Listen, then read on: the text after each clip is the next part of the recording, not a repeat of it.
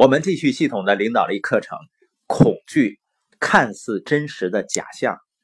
今天我们继续培养勇气的第二点，思考。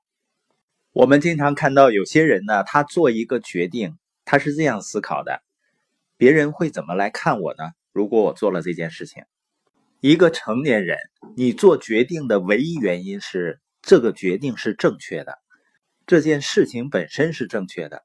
但是很多人的关注点是：如果我选择做一件事情，周围的人会怎么看我？我会不会没有面子？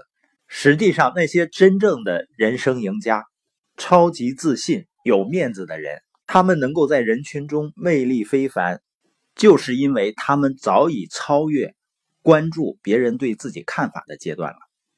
所以呢，担心没面子，担心别人怎么看，这本身也是一种恐惧。而只有我们去迎接挑战的时候，恐惧呢才会灰飞烟灭。当有一天呢，我们终于不用再担心别人的想法和看法，我们才能够真正的发挥自己的潜力，才是真正的活出自我，也是真正的有自信的时候。十九世纪的丹麦哲学家树伦·克克加说：“啊，我们生活所表现出的，总是我们主导的思想的结果。”不管我们想做什么样的人，我们都是我们整天所想的样子。所以我们要培养的正确的思考方式是什么呢？如果你不够勇敢，你所爱的人将会受到怎样的影响？因为人总是根据一个情形如何影响我们自己来看待某个情形。所以呢，你要挑战自己去改变思维，根据事情如何影响我们所在乎的人来看待这个事情。如果我在某方面不够勇敢，将如何影响我所爱的人呢？这种想法有的时候会改变一切的。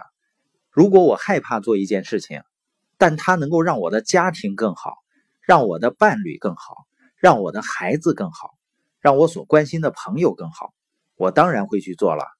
你发现，只需要改变你关注的焦点，只要改变一点点你的想法，就会改变你所做的一切。有时候，那些勇敢的人，往往是那些更害怕结果的人。什么意思呢？生活中很多人更害怕去做一件事情的过程，你要更害怕结果，这样呢，你就会去做你害怕的事情，因为你更害怕不做的结果。昨天呢，和几个朋友聊天，谈到了我们周围有的人面临着巨大的经济压力，结果呢，父母却得了很严重的疾病。当面临这种情况的时候，有的时候人会觉得很无奈的，因为除了伤心啊，没有太多的选择。但是把时间拉长来看，在过去的时候，真的没有选择吗？你发现那些生活中面临困境的人，往往是在当改变生活的机会来到他面前的时候，他因为恐惧而选择逃避。你周围有多少人因为害怕一个过程？而选择放弃一个可能更好的结果呢？我们看一看培养勇气思考的第二点。想想看，如果你不够勇敢，你的团队会受到怎样的影响？团队成员会受到怎样的影响？伟大的传教士葛培里说：“啊，勇气是具有感染力的。当一个勇敢的人在艰难的时候站直腰杆，坚持立场，其他的人腰杆也会更硬。”想想看，如果放弃的话，我的团队会受到怎样的影响呢？人们看到什么就会做什么，你所做的事情会在你的团队里扩散。当他们看到勇气和信心，也会在你的团队里扩散。人们会说啊，你看他们已经做到了，我也可以做到啊。培养勇气思考的第三点呢？想想看，如果你不够勇敢，对于那些帮助过你成长。帮助过你成功的人会有什么样的影响呢？对于那些信任你的家人，比如说孩子，会有什么样的影响呢？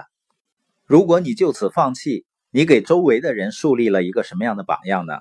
林肯说：“啊，我今天之所以成功，是因为有一些朋友和家人相信我，我不敢让他们失望。”关于培养勇气思考的第四点呢，就是在向恐惧屈服之前，再多想一会儿。让自己停下脚步，只是再多想一想。你只要再多坚持一会儿，继续做你认为做不到的事情，你忽然会发现啊，自己能做到的比想象的要多得多。很多人呢，受着自我设限的思维的限制。如果我们能够在感到恐惧的时候，再继续向前进步一点点，我们能做到的事情，肯定比想象的要多很多。你发现呢？你离目标如此接近，会让你大吃一惊的。